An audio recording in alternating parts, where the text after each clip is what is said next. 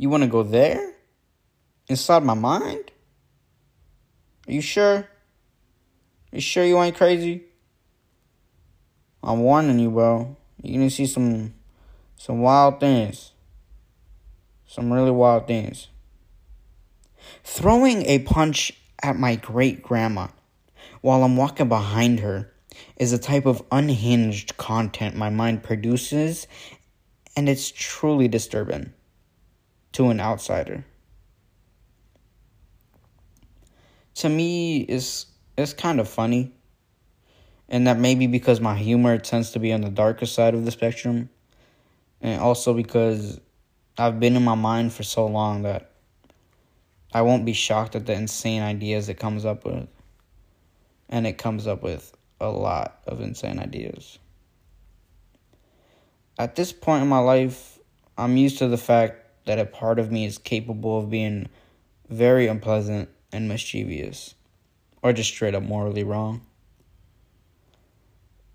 I know that everyone has a side like this, and I also know that many never acknowledge this dark side of them.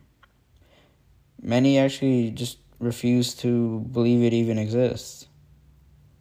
Okay, well, not me. Not me. I, I, don't see the bad in my mind as a warning sign to stay away from it.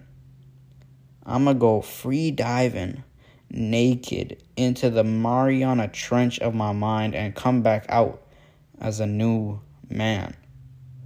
A man that has put a collar over their inner demonary dragons and rides them for fun.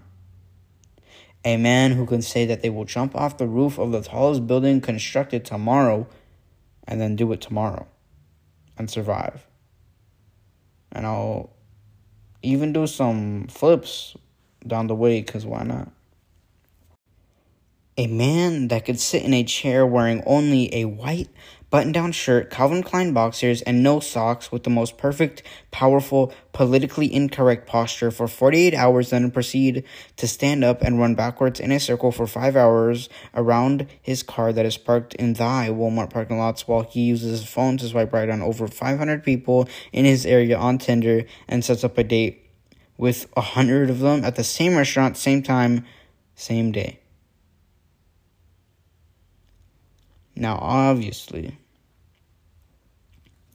I may not come out from my mind as a man as epic as the one I just stated, but I would love to come out as someone who is more knowledgeable and wise, more competent, and now has a superior understanding of their own inner world, the, the inner workings of it, of me which I believe to be one of the best assets you can have in life. Due to the fact that you won't have to think much at all when answering those silly common questionnaires. There's other reasons, obviously. But that was the first one that my mind came up with. So we'll leave it at that. Summarize everything here, my mind be crazy. Check out my Twitter in the description for more crazy.